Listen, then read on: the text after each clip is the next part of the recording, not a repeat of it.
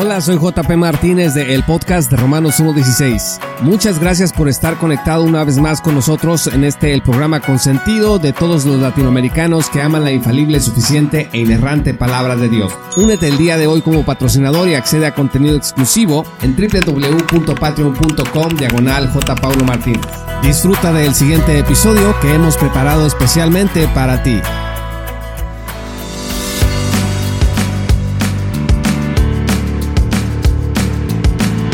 Según Tesalonicenses 2, versículo 2, dice que no debemos dejarnos engañar en el sentido de que el día del Señor está cerca. Hay muchos problemas, hay mucha apostasía, pero la apostasía con A mayúscula está por llegar, dice el versículo 3, nadie os engañe en ninguna manera, porque no vendrá sin que antes venga la apostasía y se manifieste el hombre de pecado, el hijo de perdición. Ahora hay una razón por la cual este día del Señor aún no llega, y el versículo 6 nos dice cuál es. Y ahora vosotros sabéis lo que lo detiene, a fin de que a su debido tiempo se manifieste, porque ya está en acción el misterio de la iniquidad, solo que hay quien al presente lo detiene, hasta que él a su vez sea quitado de en medio. Esto tiene que ser interpretado. Lo cierto es que hay una corriente dentro de la iglesia cristiana que dice que nosotros, la iglesia, los cristianos, podemos destruir y terminar con este misterio de iniquidad que está en curso. Dentro de la tradición posmilenial, sobre todo, en el dominionismo se tienen estas ideas de que nosotros los cristianos debemos de subirnos a las plataformas políticas en todas las estructuras sociales para llevar la ley de Dios y aplicarla en esta sociedad y entonces este misterio de iniquidad pierda su fuerza, pierda su poder. Por eso se insiste en que los cristianos tenemos que ocupar cargos de presidentes, de magistrados, porque se supone que está en nuestro poder el expandir el reino de Dios sobre la tierra. Entonces el día de hoy quiero hablar con Freddy. Bienvenidos a un nuevo episodio de Charlas con Freddy. Y estimado Freddy, me gustaría preguntarte si es verdad que nosotros, la Iglesia de Cristo, podemos detener el misterio de la iniquidad. Bienvenido al podcast de Romanos 1.16 y te escuchamos. Gracias y paz a usted, estimado hermano Juan Pablo Martínez. Le saludo desde acá, de Torno, Chile. Usted me realizaba una pregunta muy interesante que decía básicamente, ¿la Iglesia puede detener el misterio de la iniquidad? En esa dirección diría que la respuesta corta y enfática es no. La iglesia no puede detener el misterio de la iniquidad, pero yo añadiría ni tampoco debe porque no es parte de su misión. ¿Ya? Pero bueno, a primera vista o a priori esto podría ser complicado, pero quiero explicar qué es lo que quiero decir. Cuando uno habla del misterio de la iniquidad, ¿a qué se refiere? Yo hago una diferencia entre la iniquidad en general y el misterio de la iniquidad. Obviamente no una diferencia ontológica, pero sí una diferencia. El misterio de la iniquidad, si pudiéramos dar una definición, es básicamente el intento histórico, constante y progresivo, nótese aquí, del espíritu del anticristo, que ha venido desarrollando una agenda a través del devenir de la historia. Una agenda de despliegue de maldad con el propósito de que un día aparezca un hombre que nosotros le llamamos el anticristo y que se le va a dar poder mundial, poder a nivel global. Nosotros sabemos que esto se ha de manifestar en el contexto de la tribulación escatológica, particularmente en los últimos tres años y medio.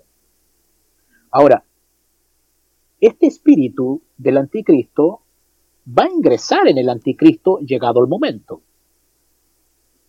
Pero en la actual dispensación, este espíritu está obrando como espíritu y está desplegando la maldad. En el tiempo de Pablo ya estaba operativo, ya estaba en acción. Ahora, ¿la iglesia puede detenerlo? No, no puede, ni tampoco es su misión detener el misterio de la iniquidad en el sentido de la operatividad del espíritu del anticristo. Pero ¿cómo la iglesia no va a luchar contra eso? Alguien me podría decir, bueno,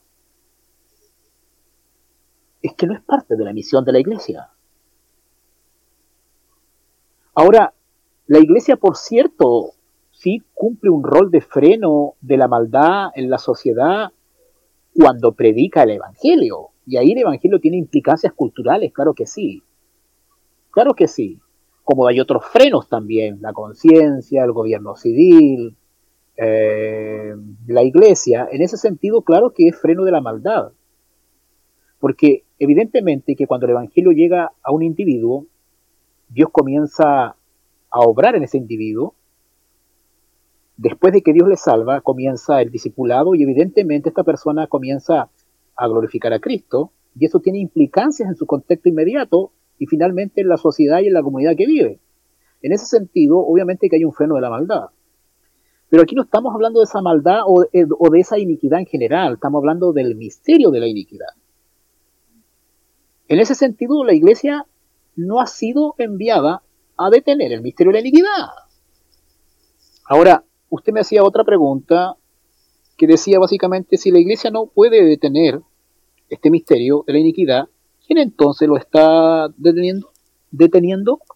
Bueno, ahí yo tengo que apelar a 2 Tesalonicenses capítulo 2 versículos 6 y 7, que dice básicamente, abro comillas, y ahora vosotros sabéis lo que lo detiene, a fin de que a su debido tiempo se manifieste, porque ya está en acción el misterio de la iniquidad, solo que hay quien al presente lo detiene, hasta que él a su vez sea quitado en medio, cierro comillas. No voy a hacer un análisis exegético por razones de tiempo, pero yo creo que la balanza interpretativa más coherente aquí se inclina para decir que es el Espíritu Santo. Y aún teológicamente es más razonable decir que es el Espíritu Santo porque Él es todopoderoso, es omnipresente y es parte del ministerio del Espíritu Santo, uno de sus ministerios, restringir la maldad.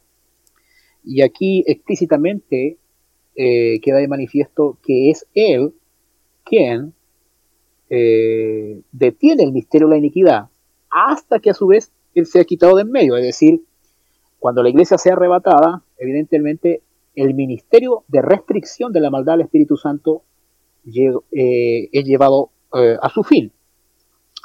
Ahora, también usted hacía otra pregunta relacionada a todas estas preguntas, evidentemente, que decía, ¿por qué algunas iglesias creen que la iglesia puede y que es nuestro deber de tener el misterio de la iniquidad? Bueno, aquí puedo escribir varias razones.